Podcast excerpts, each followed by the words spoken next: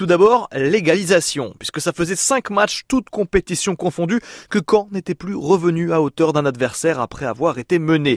La dernière fois, c'était contre Montpellier lors de la septième journée. C'était déjà il y a deux mois. À retenir également le changement de système. Pour la première fois de la saison, Fabien Mercadal a aligné 5 défenseurs dans un 5-3-2. Il a aussi soulagé ses milieux de terrain habituels, Fessal Farge et Prince Onyangé, en incorporant Ismaël Diomandé, dont il se satisfait du retour.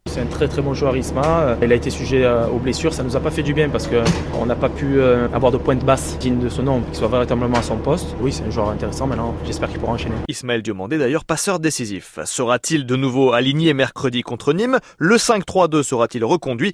Bien, il faudra en tout cas être solide face à la quatrième meilleure équipe du championnat à l'extérieur, des Crocos en pleine forme qui restent sur quatre victoires lors des cinq derniers matchs.